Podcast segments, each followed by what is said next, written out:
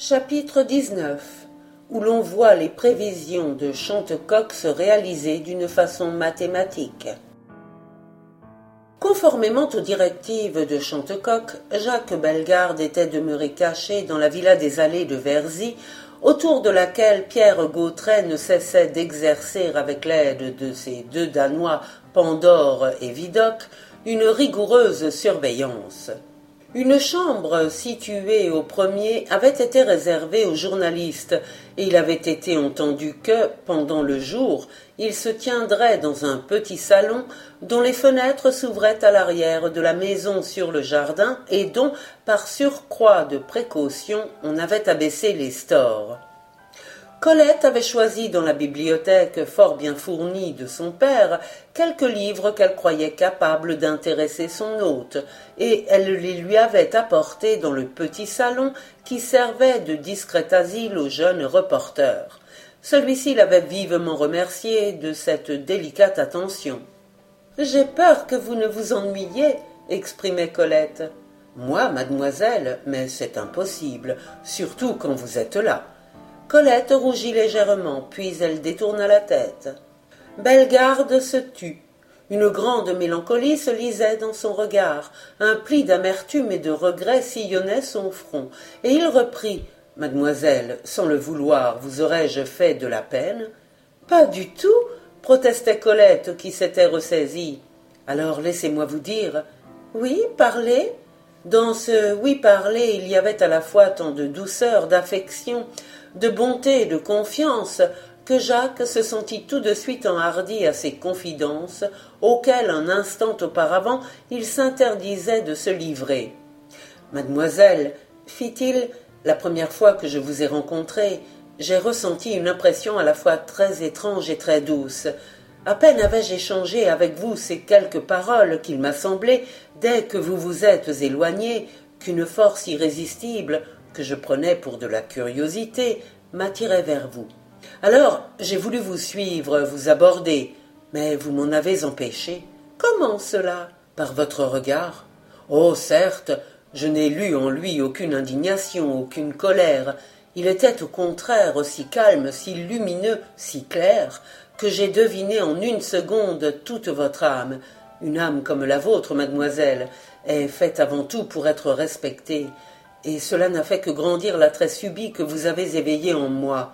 Ensuite, longuement j'ai pensé à vous. J'ai regretté de vous avoir ainsi perdu de vue, sans doute pour toujours, et j'ai éprouvé une véritable peine en songeant que je ne vous reverrai jamais. Pourtant, ponctuait Colette en baissant légèrement la tête. Le journaliste reprit.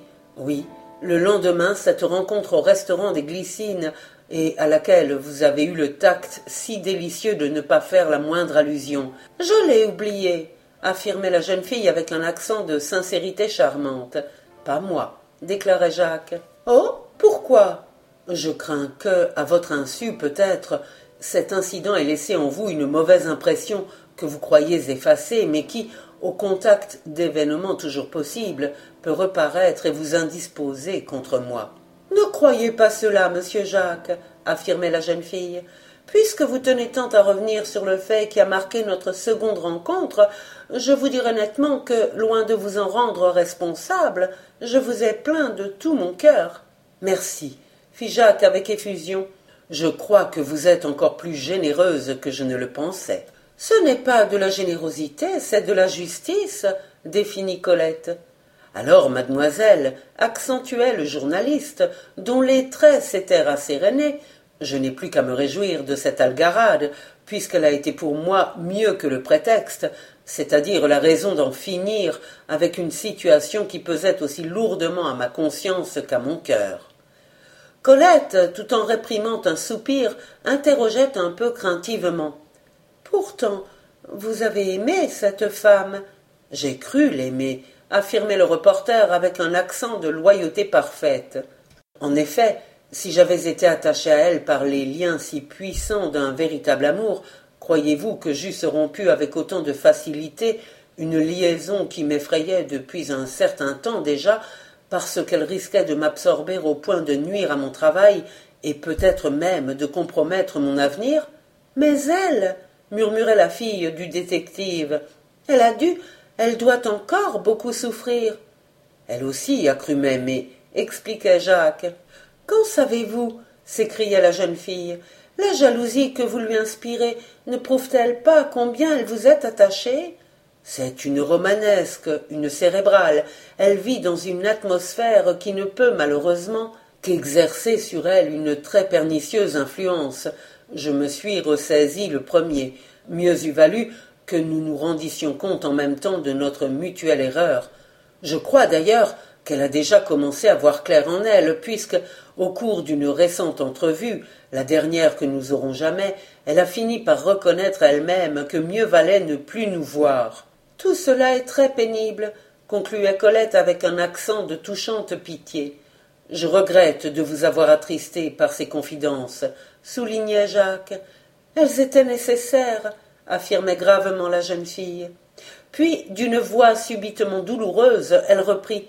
Mais, n'est-ce pas, nous n'en reparlerons jamais?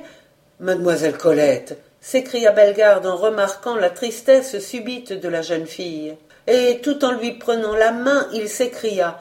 Qu'avez-vous donc? On dirait que vous allez pleurer. Non, ce n'est rien affirmait la jeune fille en refoulant ses larmes. Puis elle ajouta Ce doit être si cruel, lorsque l'on s'aime vraiment, d'être obligé de se quitter.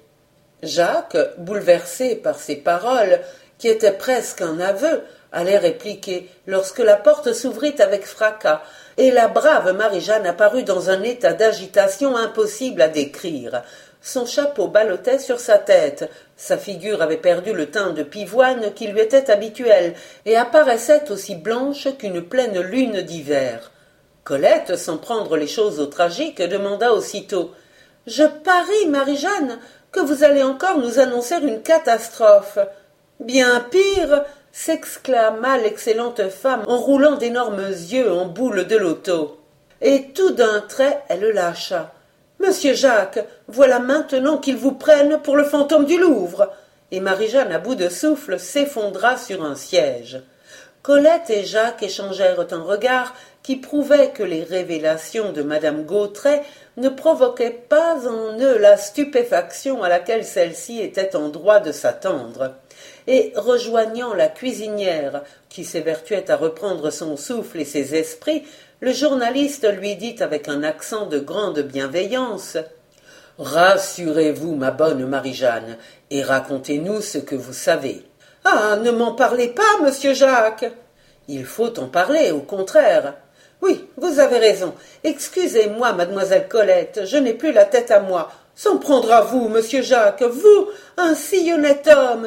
Et Marie-Jeanne, qui s'était ressaisie, poursuivit avec volubilité. Eh bien voilà, posa la commère. Ainsi que vous me l'aviez demandé, je m'étais rendu, monsieur Jacques, à votre appartement pour y prendre les différents objets que vous m'avez désignés. J'étais en train de sortir de votre armoire vos chemises de nuit et vos chaussettes, lorsque l'on se mit à frapper à grands coups à la porte d'entrée. Je me précipitai dans l'antichambre, et j'entendis des voix qui criaient dans le vestibule. Ouvrez, au nom de la loi. J'ouvris, et je me trouvai nez à nez avec cinq bonhommes, parmi lesquels je reconnus le petit fouinard. Le petit fouinard? Oui, l'inspecteur Ménardier, celui qui voulait à tout prix que mon homme fût le fantôme du Louvre. Alors, un grand type qui n'avait pas l'air commode me dit Je suis le commissaire de police, et je veux parler à monsieur Jacques Bellegarde. Je lui répondis comme de raison que vous étiez parti en voyage. Alors le petit fouinard s'écria en ricanant Parbleu, je m'en doutais et le commissaire, d'un ton sec, riposta Nous allons perquisitionner. Avant même que j'aie le temps de dire ouf, ils envahissent l'appartement. Le commissaire, le fouinard, avec les deux agents civils qui les accompagnaient, s'en vont droit à votre cabinet de travail comme s'ils étaient chez eux. Ils n'ont pas été longs à vous ouvrir les tiroirs, à fouiller dans les papiers, dans les dossiers. Comme ils ne trouvaient rien, le commissaire recommençait à s'impatienter. Mais Ménardier, tirant de sa poche une lettre, la lui a montrée en grommelant. Elle m'a été remise ce matin. Elle est anonyme, mais elle confirme tous mes soupçons. Le commissaire a répliqué. Cependant, vous m'avez dit vous-même que vous aviez vu Bellegarde en train de poursuivre le fantôme.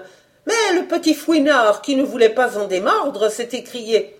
Poursuite simulée, complicité certaine. Et les poings crispés, Marie-Jeanne s'écria. Je l'aurais bouffé, ce type-là. Mais je n'ai pas osé, car j'ai bien senti que je ne serais pas la plus forte. Alors il s'est mis à tout bousculer dans la bibliothèque, flanquant par terre vos beaux livres à tranches dorées. Derrière une rangée, il a dégoté un vieux cahier qu'il s'est mis à feuilleter d'un air intéressé. Pendant ce temps-là, le commissaire ouvrait votre tiroir et en retirait un morceau de fer. Un morceau de fer? interrogeait Bellegarde. Oui, j'ai pas très bien pu voir ce que c'était, mais ça m'avait tout l'air d'un vieil article qu'on aurait acheté à la foire aux puces. Et puis il a ramené des lettres, des pièces d'or qu'il a étalées sur la table. Des pièces d'or déclarait le reporter. Il y a beau temps que je n'en ai plus chez moi. Avec force et insistance, Marie-Jeanne affirmait. Pourtant, c'en était bien des pièces d'or, j'en suis sûre. Alors, le commissaire a appelé Ménardier, qui était toujours en train d'examiner le cahier, et est venu tout de suite vers lui. Tout en se montrant leur découverte, ils se sont mis à parler à voix basse. Je n'ai pas saisi tout ce qu'ils disaient. Je n'ai entendu que quelques mots. Grimoire, ferrure, Henri III. Et puis, j'ai cru comprendre qu'ils parlaient d'une rue. La rue Commandon déjà. Ah, j'y suis. La rue de Gieri. Vous savez où elle perche, cette rue-là? Moi, je ne la connais pas. Enfin, le petit fouinard s'est écrié. Cette fois, j'en suis sûr, je tiens notre bandit. J'ai voulu le questionner, mais il m'a envoyé promener. Ah, quel vieux choléra Je lui garde un chien de ma chienne. Et puis, ils sont partis en emportant leur butin. J'ai attendu un bon moment pour filer, car j'avais peur qu'ils me fassent suivre. Dame, je suis plutôt facile à repérer. Alors, au bout d'une heure, pour bien les mettre dedans, j'ai pris un taxi et je suis allé porter vos bibelots au petit Parisien. Et puis, je suis remonté jusqu'à Barbès, où j'ai pris le métro. Et voilà et Marie-Jeanne conclut. Vous verrez, monsieur Jacques, qu'ils vont vous accuser d'avoir assassiné Sabara. Bellegarde, qui avait écouté le récit de la brave femme avec une nervosité sans cesse croissante, s'écriait au comble de l'indignation. C'est trop fort. Et il allait s'élancer vers la porte lorsque Colette le retint. Où allez-vous donc? demanda-t-elle d'un ton plein d'anxiété. Me justifier? La fille du détective scandait avec force. Rappelez-vous que mon père vous a recommandé de ne pas bouger d'ici. Le journaliste répliquait. Je ne puis demeurer sous le coup d'une accusation pareille. Restez, je vous en prie, suppliait Colette. Emportée par le désir de confondre ceux qui l'accusaient, Bellegarde allait passer outre, mais Chantecoq apparut sur le seuil de la porte, que le jeune reporter s'apprêtait à franchir. Le visage souriant, le grand limier l'arrêta d'un geste à la fois énergique et amical. J'ai tout entendu, fit-il. Calmez-vous, mon ami, je vous en prie. Vous allez voir que tout cela va s'arranger. Tandis que Colette rejoignait Marie-Jeanne et s'efforçait de la rassurer, Chantecoq prit Bellegarde par le bras et, après avoir refermé la porte, il l'emmena au milieu de la pièce et commença à lui murmurer quelques mots à l'oreille. À mesure que le roi des détectives parlait, le visage du journaliste se rassérénait. Et lorsque le père de Colette eut terminé, Jacques fit d'un air satisfait et même joyeux. Décidément, monsieur Chantecoq, vous êtes un homme de génie. Dites plutôt que je sais mon métier, protestait modestement le premier policier de France, et s'adressant à sa fille, il ajouta. Tout marche très bien. Je vais seulement m'occuper de mettre notre ami Bellegarde à l'abri de toute indiscrétion. Mais je crois qu'avant peu, le véritable Belphégor aura de mes nouvelles, car cet animal de Ménardier est tellement buté, malgré tout ce que j'ai pu lui dire, qu'il est capable d'attirer des ennuis à notre ami. D'autre part, il faut bien reconnaître que le fantôme du Louvre a fort habilement manœuvré. Chantecoq emmena aussitôt son hôte dans le laboratoire, où nous l'avons vu précédemment analyser le contenu de l'un des bonbons empoisonnés. Allant droit à une grande armoire, il l'ouvrit à l'aide d'une clé empruntée au trousseau qu'il avait toujours en poche. Les deux battants du meuble laissèrent apparaître, suspendus à des porte-manteaux, des vêtements et des uniformes de toutes sortes. Chantecoq choisit tour à tour une redingote, un gilet, un pantalon noir et un chapeau genre borsalino qu'il remit à Bellegarde. Il s'en fut ensuite vers une commode, dont il tira à lui le premier tiroir. Il était rempli de boîtes en carton qui portaient toute une étiquette. Il en prit une et en retira une perruque aux cheveux abondants, une moustache en croc et une barbiche à la mousquetaire. Puis il s'en fut déposer tous ses postiches sur une table à maquillage, telle qu'on en voit dans les loges d'artistes et qui était munie de tous les accessoires nécessaires. Jacques, quittant son complet, commença à revêtir les habits que Chantecoq venait de lui remettre. Nous sommes à peu près de la même taille, déclara ce dernier. Vous allez voir que tout cela va vous aller à merveille. D'ailleurs, le rôle que je vous demande de jouer ne réclame pas une grande élégance. Lorsque Bellegarde eut terminé son échange, le roi des détectives lui jeta un peignoir sur les épaules.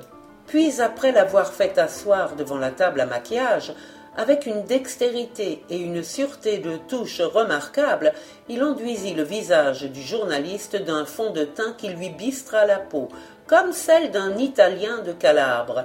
Ensuite, il le coiffa de la perruque, l'aida à se coller sous le nez le menton, la moustache et la barbe, qui s'accordaient merveilleusement avec la chevelure postiche, et après avoir remis à Jacques une paire de lunettes à monture d'écaille, que le jeune reporter s'empressa de faire chevaucher sur son nez, il lui dit Maintenant, mon ami, regardez-vous dans la glace. Bellegarde se plaça juste devant le miroir qui surmontait le meuble devant lequel il était assis. Une exclamation de surprise et de satisfaction lui échappa. En effet, la transformation était si complète, si absolue, qu'il était impossible, même à l'œil le plus exercé, de penser qu'elle était due à un artifice de camouflage et que le personnage qui se dissimulait sous cette identité nouvelle n'était autre que le jeune et déjà célèbre reporter du Petit Parisien. Chantecoq ravi s'écriait C'est parfait, et je défie qui que ce soit de vous repérer. En effet, c'est prodigieux, admirait le journaliste. D'un air résolu, Chantecoq scanda. Maintenant, Seigneur Belphégor, à nous deux. À la même heure, une torpédo sport filait à toute allure sur la route de Mantes à Dreux. Le bossu tenait le volant. Assis près de lui, l'homme à la salopette lisait à haute voix le billet suivant. Lorsque vous aurez transporté le trésor à l'endroit que je vous ai indiqué, il ne vous restera plus qu'à me débarrasser de Chantecoq, qui commence à devenir singulièrement encombrant. Belphégor. Le bossu eut plusieurs petits hochements de tête approbatifs. Tout en déchirant le papier en mille morceaux qu'il abandonna au vent, l'homme à la salopette martela. Ce détective est un adversaire redoutable. Possible, ricana le bossu. Et le regard tout flambant d'une haine et d'une cruauté implacable, il ajouta mais demain soir, le coq aura fini de chanter.